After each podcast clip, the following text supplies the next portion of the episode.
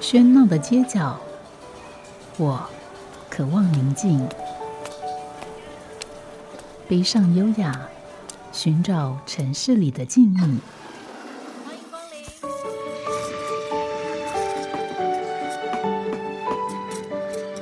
临。一杯拿铁问候，我们在书里相遇。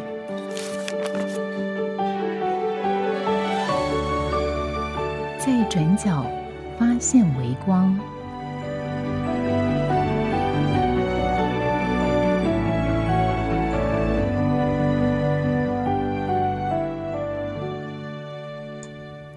欢迎收听今天的《在转角发现微光》。我们今天节目很高兴能够邀请到台中后裔册店的蔡成允，他是这家书店的负责人。我想这样的一个书店，那它的名称可能对于有些听众朋友来讲还是很陌生，所以很今很高兴今天能够请到陈云来节节目里面直接来介绍到底这个后裔册店是怎么一回事。我们先欢迎陈允。是，谢谢主持人。呃，我这我是陈允，然后是台中人。然后后羿侧电的话，其实应该要用台语来念会比较顺。对，难怪人念起来都卡卡的。是应该是念熬亚这一点。鳌亚大家比较知名应该是高雄熬亚，毕竟高雄有捷运嘛。那大家去高雄，那可能就会经过哎熬亚这一站。那台中其实有熬亚，台中熬亚当然就是后火车站的意思。过去的台中发展其实是比较晚的一个城市，跟刚刚提到的高雄其实的都是蛮年轻的城市。那鳌亚这样子的一个地名，当然也在说明，就是哎，大家是用火车站，然后来定位说，哎，这个城做一个市的坐标对，它是一个很重要的坐标。台中的发展其实跟就是这个车站的设置其实是密不可分，可以说是一个呃因铁道而生的一个城市。那台中的后火车站其实是一个台中比较特别的地方，说它特别是因为它可能被忘记。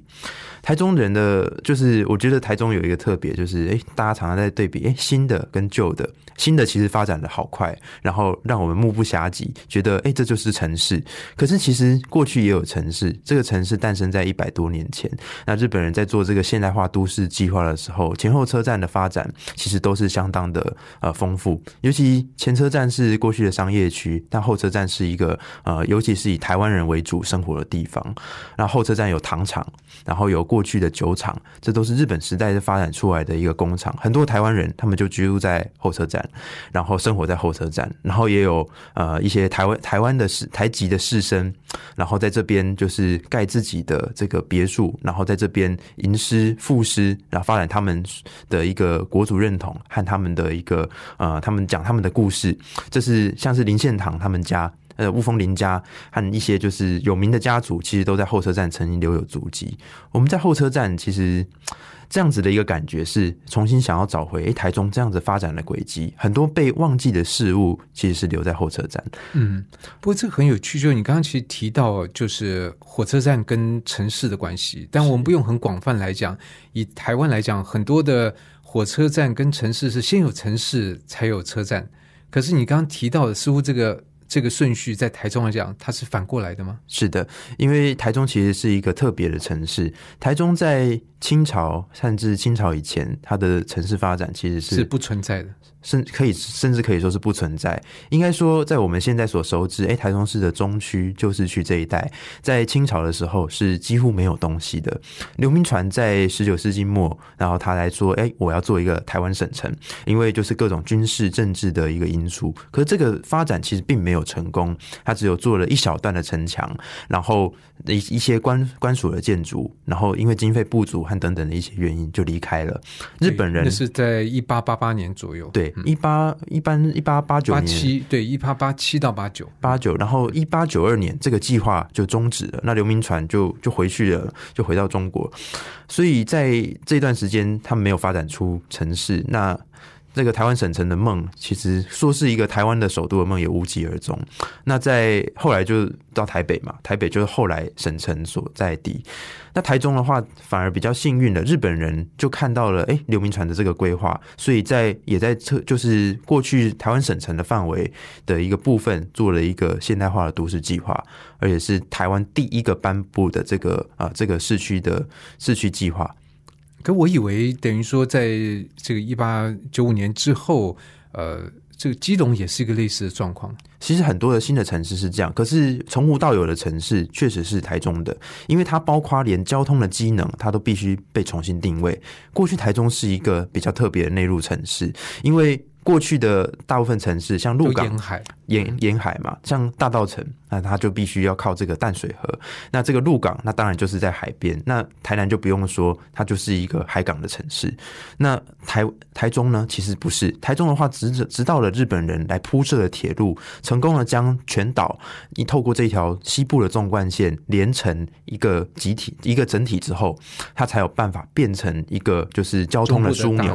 商业的大城，也是就是人流汇聚的地方。这是台中最初的一个现代发展。我相信你讲这部分的这个历史，可能很多台中人也不见得那么熟悉啊。因为回到这个地理上面的关注点，就是候车站了。因为你的书店就在候车站，是跟传统来讲，觉得还是前车站很热闹，后车站就是觉得比较。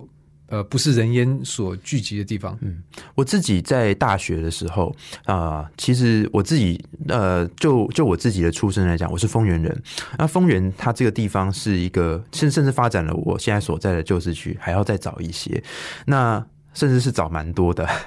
那我在大学的时候，呃，常当然因为我高中念的是呃在市区的高中，那大学我就常常来市区，然后再从市区去新竹念大学，那是一个就是跨县市的一个移动的过程。在这个过程里面，我其实常常感觉到，就是哎，好像有一种就是离开家乡返回家乡，经过了一个。就是陌生的城市吗？陌生的城市以及时空之旅的感觉，因为它就是我们习惯的从这个中港交流道，然后进来这个城市，离开这个城市。我我在大学的时候蛮爱听一个歌手的歌，叫林，就是林声祥的林声祥的歌。林声祥在有一张专辑，他写的那个《县道一八四》，那就是美浓的年轻人离开家乡的一首歌。过去台中有叫做中港路，现在变成了台湾大道。那我们搭着这个客运往台北。就好像是在美浓的这个类似的一个，我相信你的经验可能对很多在台湾的呃这个呃年轻人或者有点年纪，我想或许都有这样类似的经验，因为他必须要到一个附近的比较大的枢纽，再从这边再到台湾的其他地方去。是，而且那个感觉是一个很魔幻的感觉，因为你其实实实在在看到台中的都市，尤其在就是现在的。就是你在新竹念书，我在新竹念书的时候，常常被问到，哎。就是那个金钱豹，台中到底有什么 金钱豹？大家可能对台中这个印象很深的就是这个部分。那相对来讲，就是因为印象模糊了。对，可是金钱豹对你来讲是陌生的嘛？因为它并不在你的动线的这个停驻的点上面。它是动线上的一个点，你就会看到这个金钱豹的招牌。你下了交流道，然后你一直往市区方向，你就看到左手边过了市政府，你就看到金钱豹欢迎您光临台中市。这是一个多么魔幻写实的场景，就是。他是他来欢迎你，而不是呃其他的东西，就是来告诉你说，哎，你这个城市到了，你回来这里，你的家乡了，那样的感觉就是好像这个地方难道没有其他的东西可以介绍吗？这是你当时的真实的感受吗？是的。就是这是多年来的感受，尤其是因为客运，其实你就是每一次都会搭两个礼拜、三个礼拜搭一次，那每一次的回来大概都是类似的路径，那每一次的回来都会加深这样子的感受。那尤其是在不同城市之间来回，哎，你就会觉得这样子的一条路，呃，我们还可以走到哪边呢？所以后来就想说，是不是有一些方法，哎，可以来多认识，然后有办法来介绍，哎，这个城市。对，所以在这个过程里面，我想，呃，陈宇也代表了很多在中部这个地区的呃的人的共同的感受。那么，就是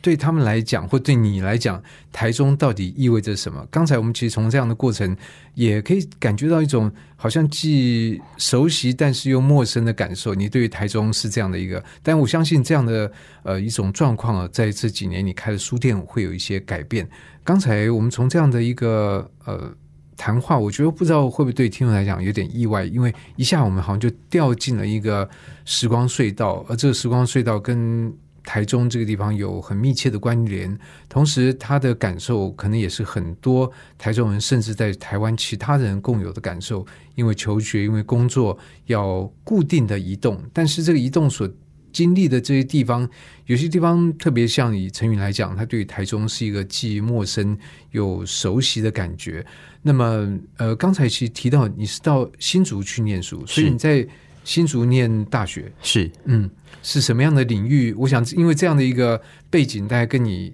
关现在的关注，还有你的这个做的事情会很有关系。所以你在新竹念的是嗯，我在新竹的话，我觉得念的科系倒并不是最重要的事哦，情。真的吗？重对，到底念什么科系？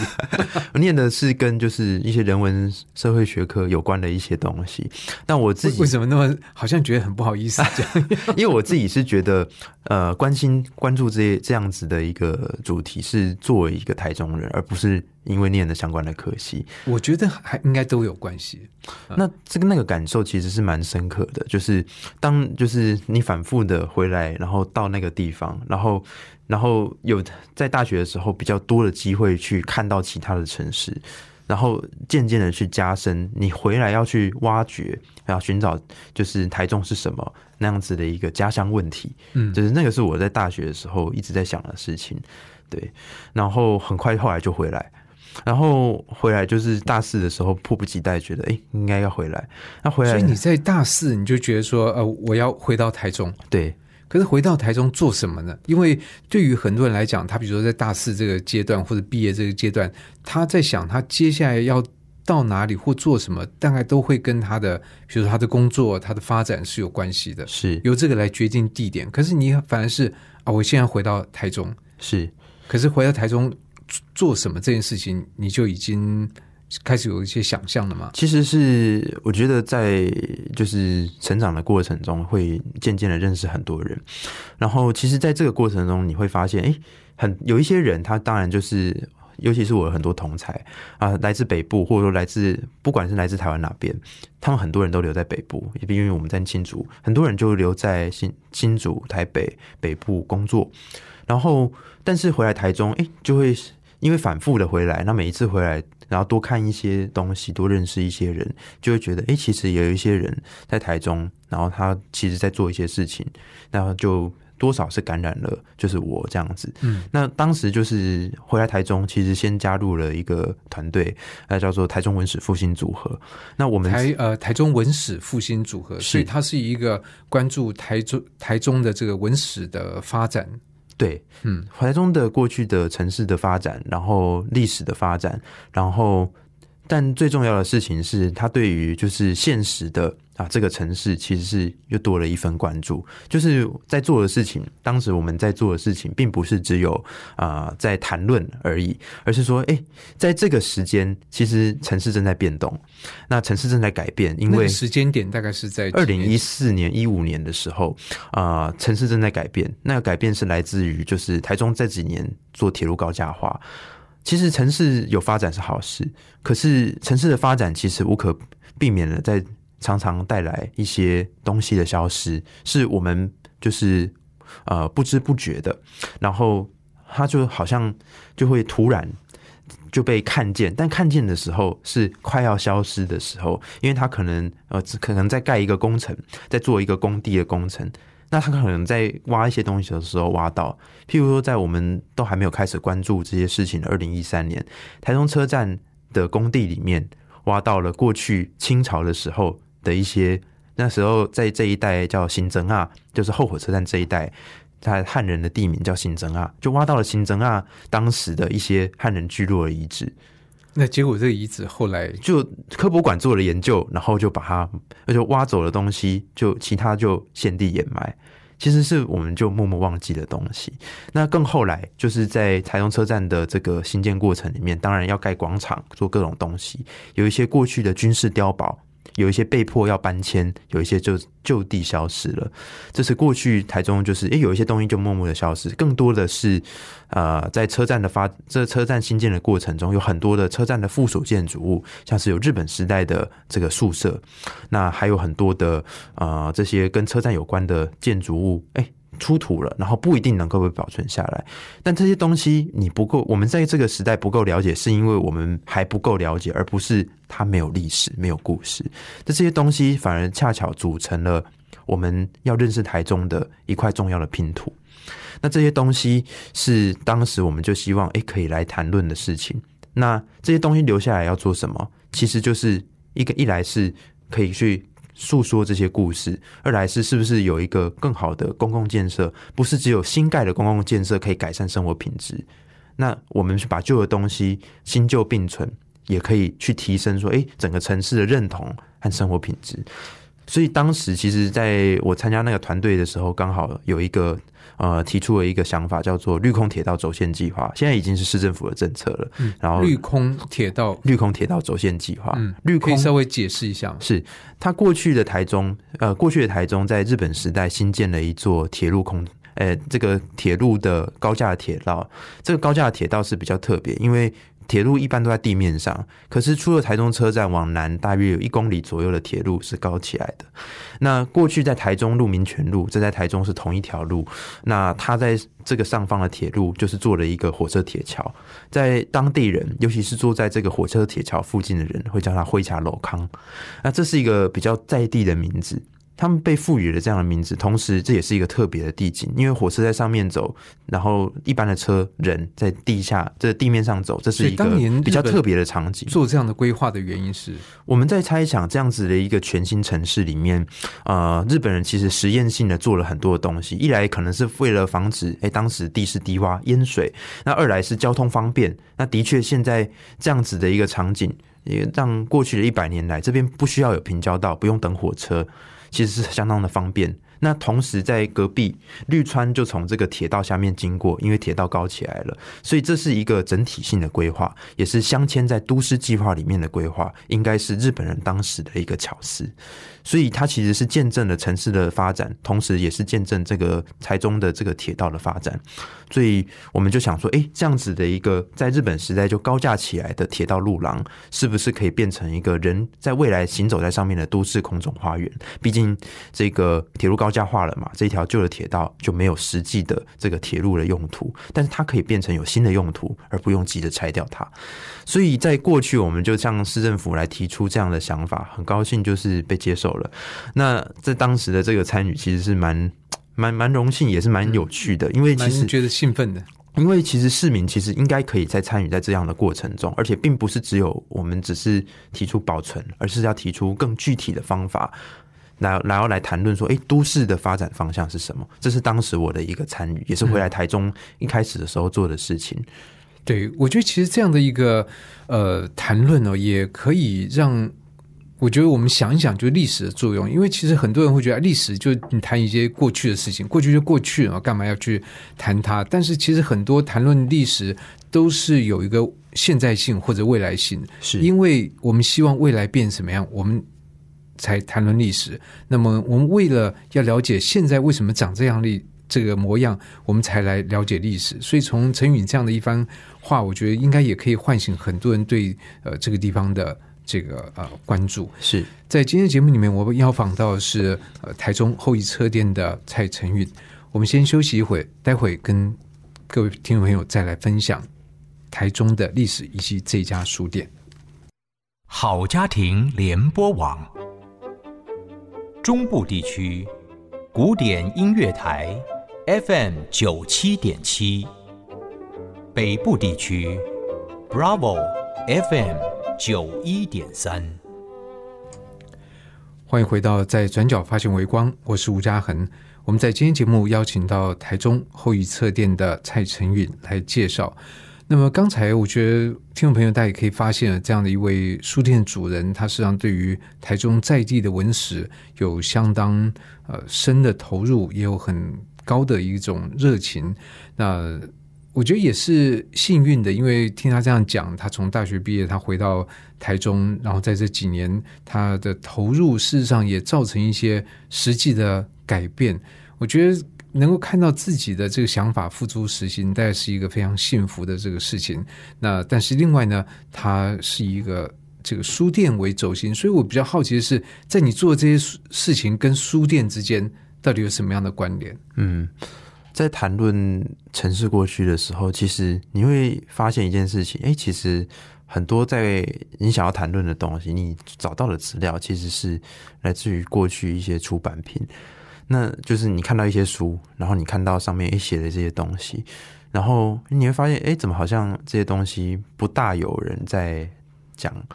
好像这个东西就是一个就是只有少数人知道的事情，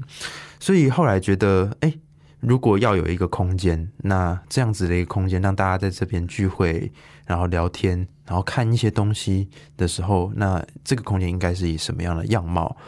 那后来就觉得应该是书店吧。因为就是很多东西，其实当你有一个有有一个书有一个书柜有一间书店的时候，其实你谈论起来就不那么费事，而且越来越多这样子类似主题的东西。其实常在市面上出现，譬如说过去台中的整个的呃城市发展，那当然像等一下跟大家介绍有一本从省城到台中市，呃台这个在台南的呃石博石博馆有出的这个书，呃陈金宽老师也是台中人，那他谈论的这个台中的发展，那这样子的一个书籍，其实就是能开启说，哎，我们认识台中，从省城到台中市的一个很近代的发展，却是一个呃，就是却是一个台中一个发展。的几个阶段，对，它是一个最初的 DNA 是什么？有了过去日本人规划了棋盘格式的街道，我们后来在战后才在这个的外围才做了后来的城市发展，虽然发展的比呃原来的快太多太多。嗯，对。不过这个就讲到，就书店本身，呃，它到底呈现的，你刚刚说是跟这个台中相关，意思是说在后一车店里面你所展示的。都是跟台湾相呃台中相关，或者只跟台中相关吗？这会是一个重要的主题，但不是全部。就以这为主，但不以这为限。是因为在后来我蛮多的时间，我在看一些书籍。因为就是当决定要是书店的时候，其实就必须常常跟大家介绍，哎，这边的有什么书籍，然后这个书籍是一个怎么样的呃背景，作者是怎么样的人。那我最近在读一套书，这一套书是有一个日本人，他叫岩野七生。那岩野七生他写了一套罗马人的故事。那这个岩野七生他现在也是一个就是呃大妈等级的，已经这个年纪，但是他在相相对年轻的时候就写了这套书。那他这套书他为什么要写一个日本人写罗马的故事？对，好像觉得有点遥远吧？是蛮遥远的。所以他自己本身是罗马史的专家吗？他不是。他不是历史背景出身，他但他写了一套罗马史，他花了很多的时间。那他为什么要写？他是说，哎，日本的历史里、历文化里面没有英雄，罗马有，所以他对于一个憧憬英雄的人。他就去写了这一套，他是跟阿布宽阿布宽一起穿越历史到罗马，他应该比阿布宽还要早穿越，很 很早很早了，非常早的去写了这本书这一套。那所以这套书对你来讲有什么启发吗？我觉得是每一个地方其实应该都要有一个谈论自己的方式，这个谈论自己的方式。不是一个孤芳自赏的谈论，而是它是应该要对照式的谈论。这也是我对于这个书店的一个想法。所以这个想法的听起来有个转变的过程，意思是说你也在转变对于你的书店的想法，也在转变。比如说你对于认认知台中、认识历史的方式也会改变，所以它就改变你的书店的面貌吗？这倒不是，这是对于就是书店的一个扩充。嗯，它是一个蛮初初阶段的想法，就是哎，谈论台中是必须的，因为你必须要有自己，你才可以去看外面。但是看了外面之后，你必须要有一些方法，也就是在这个空间里面，它可以去对照的谈论。因为台中是什么？其实现在很多呃，现在的谈论历史的方法，并不是一个哎，我们就是把台中所有东西都把它抓起来，你会发现什么是台中，跟什么是台北。跟你在谈台中的文化，台中的譬如说，呃，日本时代的这些啊，他们在吟汉诗的这些文人的时候，你无可避免的去谈论到当时的啊这些人跟台北，尤其是台湾当时的这个台湾文化协会，那他们就有这样子的一群士绅，那很多人其实是在台北的士绅，但这些人来往甚密，那。呃，像林献堂，他去主主导了这样子的情愿运动，然后跟这些其他的地方的人们有怎样的关系？那一一直都是对照式的，它会是一个延伸出去的感觉，延伸出去的关系。那在谈论台中的时候，你也无可避免的提到要台提到台湾，提到其他的地方。我觉得历史是对照式的，那历史也去影响我们如何去看待这些东西。这其实非常有趣，因为你刚刚提到，包括呃这个呃林献堂，或者说当时他跟比如说蒋渭水他们之间的关联，他们之所以会有比较密切的关系，还是跟。纵贯铁路很有关系，是的。而这个纵贯铁路，刚才陈宇也讲了，它就是跟台湾台中的历史是密不相关，呃，密密切密切相关的。所以这个呃，就是说还是要讲回这个书店，意思说对于读者来讲，如果我今天要找跟台中相关的书，我就到后一车店，是这样的意思。可以，就是会有很全面的这个之外，还可以找到什么吗？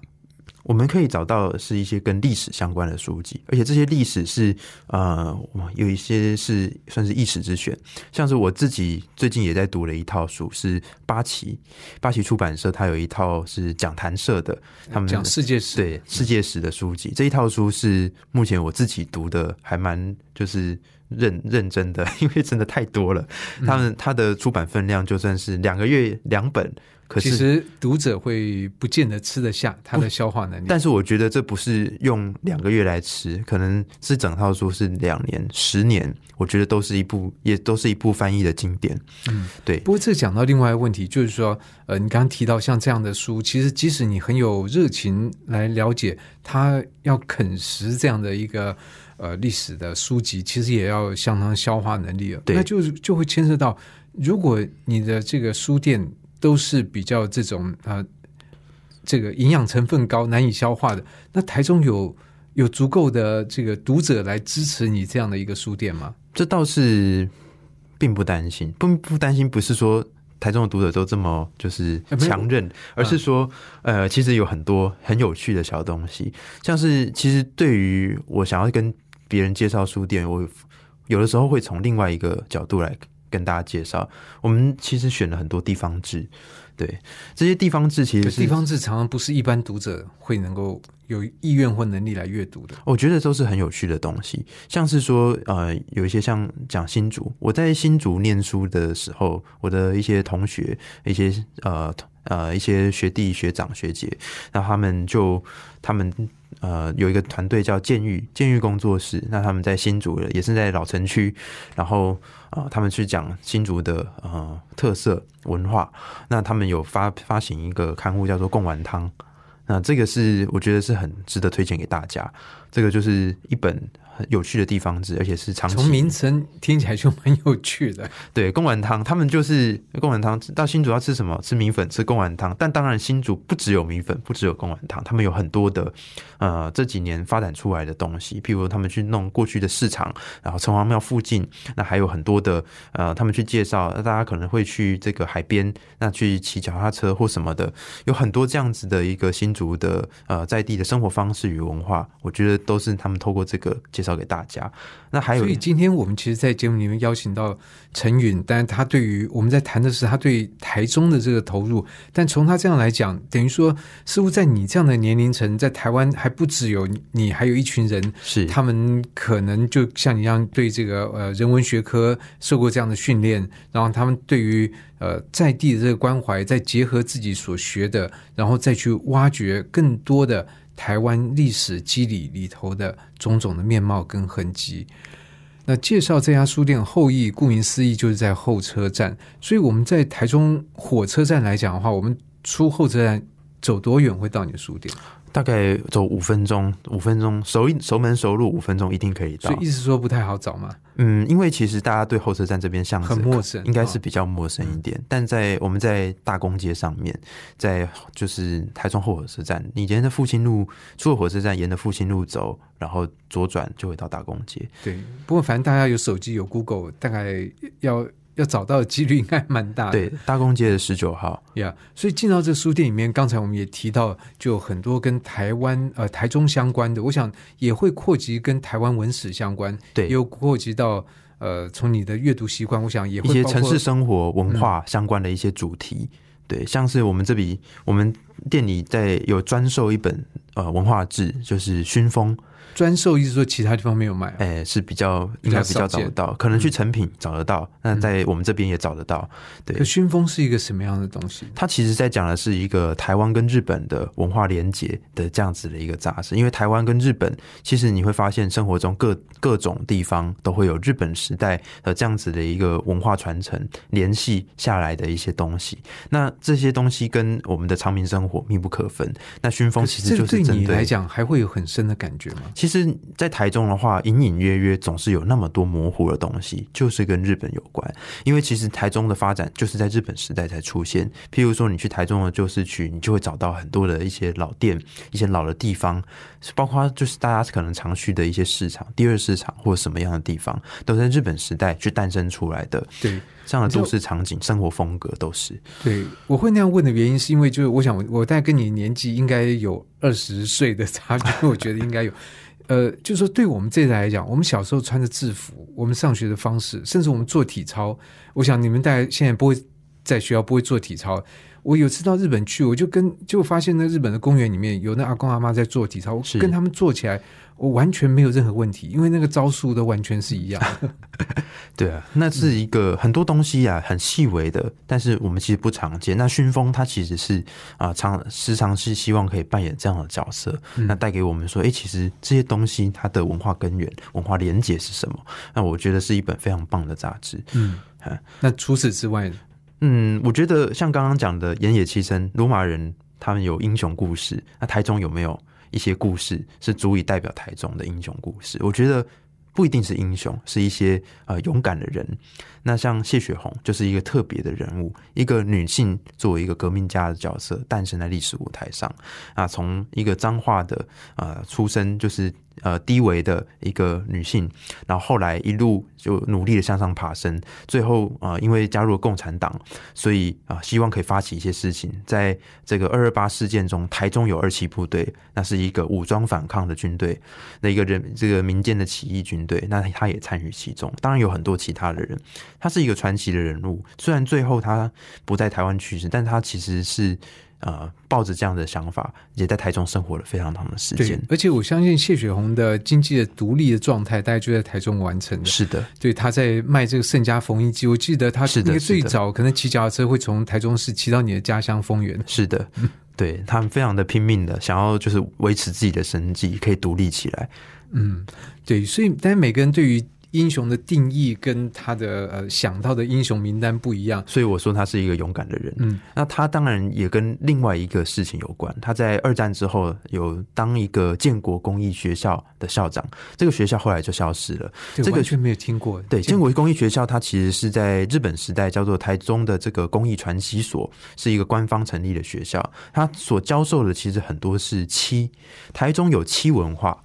台中的漆文化是一个很现在还有吗？其实还有一些师傅、一些大师的后代还在传承。像在我们这边有一本叫做《台中的美术地图》，这个是市政府出版的一个书籍，但这本书籍其实是相当详实的去寻找和记录了很多的台中的这个呃艺术家和工艺家。那呃，台中的这个建过去的建国工艺学校，因为很多学生去参加二期部队，所以被抄掉了，后来就没有难怪我可能对对很多人来讲都不存在这个记忆里。，对但是台湾台中的漆工艺是日本人带来，一个叫日本山中工的师傅带来，他有几个后代，像是被列为国宝的王清霜老师，那还活着，那他也是就是山中工的三大弟子之一。那赖高山艺术纪念馆的赖高山老师也是这个呃山中工的徒弟之一，他们把这个赖中山中公把他家乡这个香川县的这个战旗雕带来台湾，融合了呃台湾意象，包括香蕉啊、原住民等等的，做成一些生活器皿，然后变成是当时日本人的一个啊、就是来台湾的时候的一个重要的伴手礼，伴手礼带回去，这是一个当时的台湾特色，被称为蓬莱图。呃，当时是有这样子的东西。那美术地图里面其实就可以找到一些师傅们过去的历史和精神是什么。嗯，那当然还有，我觉得一些，我觉得台中的话，其实有一些故事啦，像是杨奎，我觉得像杨奎，我从呃高中大学的时候就听杨翠老师讲他的这个祖父杨奎的故事。那他虽然是台南人，但大半生就在台中度过，然后也参与了许多的一些经一些就是呃一些经一些事件，然后呃他的这个文学的生涯和他的革命精神，其实一直都存在在这边这样子的一个反抗精神。那杨翠老师写的这个永不放弃杨奎的抵抗劳动与写作这本书，我觉得是很值得推荐给大家。这个是。它虽然它不只是一个台中的故事，它也同时是台湾的过去的这个历史传承，我觉得是非常重要。所以你今天带的这几本书都是你相当喜爱跟熟悉的。是的，嗯，对，尤其像谢雪红这本《我的半生记》，我觉得就是它是一个口述书籍啊，杨这个谢雪红在最后啊去留下来的，那它其实就像一个小说一样好读，我觉得是非常仔细的书。那最后跟大家介绍有一本是《寻找天外天》。那《寻找天外天》当然就讲的是沈城的呃监工，就是呃吴鸾起，他的儿子吴子瑜新进的天外天剧场，这个家族是一个有趣的家族，呃魔幻的家族，他们把这一座剧场。新建起来是唯一一个在哪里呢？在就在台中的后火车站，也是我们呃，所以那遗址现在是一个什么状况？它其实是还存在的一个戏院，只是荒废了。那我们多年来其实希望说，哎，这样子的一个私人的戏院有没有机会能够被保留下来？那它可以去诉说是台中的发展历史。这是我们过去就是曾经在做的事情，他也有出版成一本叫《寻找天外天》的书，是这个吴家的后代，这个李芳小姐她的一个书籍，这样子。这是我非常推荐给大家。它同时是历史的，同时也讲述了我们过去的一些保存行动，那未来的一些可能性展望也都在其中。对，所以其实从陈允这样信手拈来，就好多本跟台湾呃台中相关的书籍，我相信也会让很多听众会在吃惊以外啊，也会觉得眼界大开。但我相信这样的书籍在呃后遗车店有更多的陈列，而且我相信如果到书店应该。也可以点杯咖啡，然后跟陈宇有更多的呃意见的交换，可以来听他讲这样的这个。只是我们的这个节目的时间其实相当有限的，所以呃接下来的这个部分呢，可能就要让听众朋友自己来完成。是呃有空到后车店走一走，或者从外地来的呃不要选择，如果你选择的是台铁的话，那刚好在台中车站就到后车站走一下，很快就可以找到。对，我们可以跟大家就是有一个呃停留的空间。其实，在车站附近就是有这样子的一个空间的提供，让大家可以在车站附近，哎。假设你想要在台中旅游，那你可以买一个明信片，寄个寄个信件出去，或者在车站附近聚会，也都可以在在书店里面。我们的后一侧店是一个呃比较安静的空间，那大家可以在这边就是停留阅读一些书籍，然后或者说感受一下这样子的生活感和街道气氛。嗯，而且这样的安排听起来，我觉得有创造另外一层空间，就是说我们在进入一个城市之前，好像中间在后一车店停留，可以有一个。缓冲一个准备，然后再进入到一个城市里面，我相信这样的一个过程会是很美好的。那今天节目非常感谢陈宇来节目里面介绍了后一车店这么一个我觉得让人意外也惊喜的书店，谢谢，谢谢主持人，谢谢。